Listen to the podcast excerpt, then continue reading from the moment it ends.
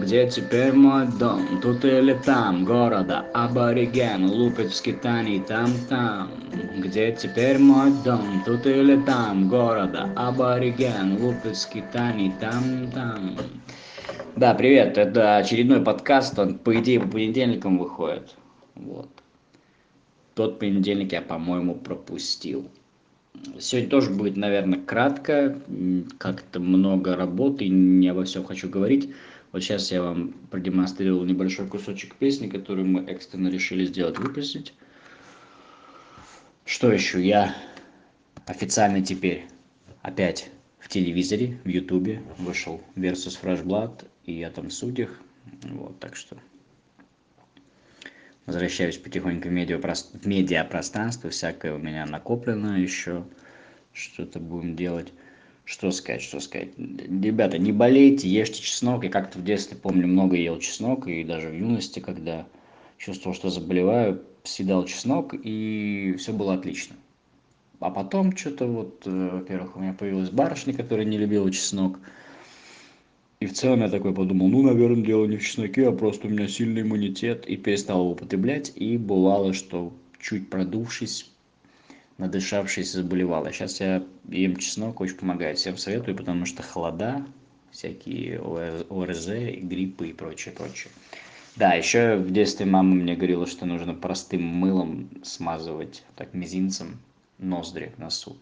Тоже интересная теория мне кажется в ней также что-то есть. В общем поэтому тоже можете попробовать попытаться. Все в конечном итоге полно отличных народных средств есть. Просто их принято выставлять какими-то дикарскими ну некоторые из них есть дикарские но их принято выставлять дикарскими чтобы фармакологические компании могли получать баблос что еще рассказать вышел новый special Деметри Мартина такого стендап-комика. Очень мне нравятся его методы мышления. Конечно, всегда с интересных позиций рассматривает мир. И вот в его спешле как раз недавнем, этом осеннем, который я посмотрел на той неделе, там есть крутая шутка, где он говорит, что а что будет в будущем? Будет ли считаться неправильным смеяться над роботами, как когда-то было неправильно смеяться над афроамериканцами. И он показывает ситуацию на вечеринке, где чувак, оу, я потанцую как робот, смотрите, у, начинает танцевать как робот, ему другой такой, чувак, ты чё, ты чё, не надо, не надо, это некрасиво так показывать роботов. Он говорит, да, отстань, I'm just doing my robies, показываю моих робиков. Тот говорит, нет, не называй их робики, это техно-американцы, техно-американцы.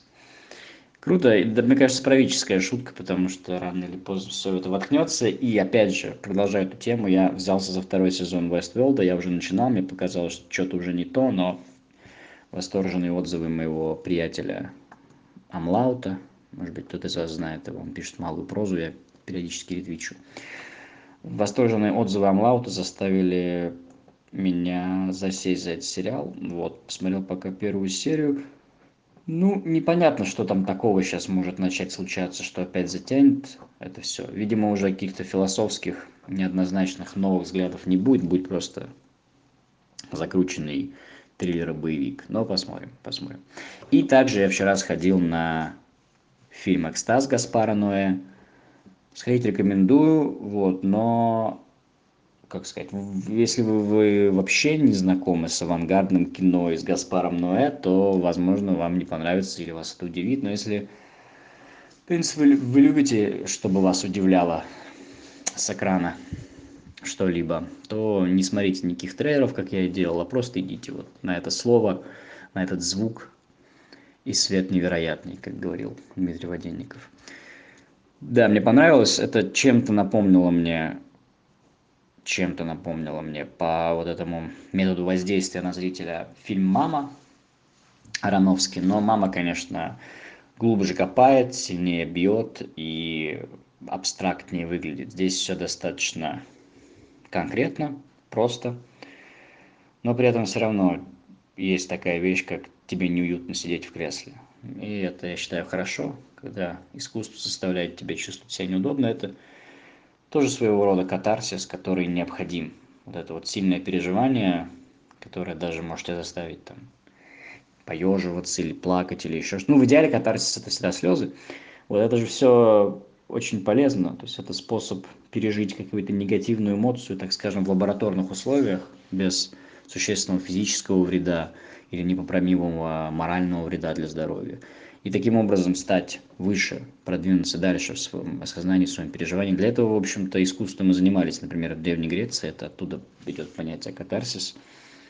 И поэтому меня всегда удручает когда есть какие-то знакомые девочки например которые идут на ужасы и во всех моментах когда в ужастиках что-то там проскакивает вспыхивает или даже просто что-то неприятное показывается они просто закрывают лицо и уши. Ну зачем? У тебя есть возможность победить у тебя есть возможность победить свои блин страхи вот здесь вот в замечательных безопасных условиях. И всё равно закрываешься. Меня это всегда если честно раздражало. Да меня много чего раздражает вот выпал в петербурге снег но это не мешает нам играть в два касания с моим замечательным товарищем. И вас тоже призываю искать футбольные коробки играть в два касания. Замечательная игра в которой можно вдвоём сыграть. Вот погуглите если не знаете как в неё играть такой свойский очень подкаст. Наверняка много людей которые вообще не понимают что они к чему потому что что бы я ни выкладывал вообще я вижу что постоянно кто-то отскакивает. Ну пиздуйте пиздуйте в общем-то вам тут нечего делать. Вот а всем всем своим респектосы приветы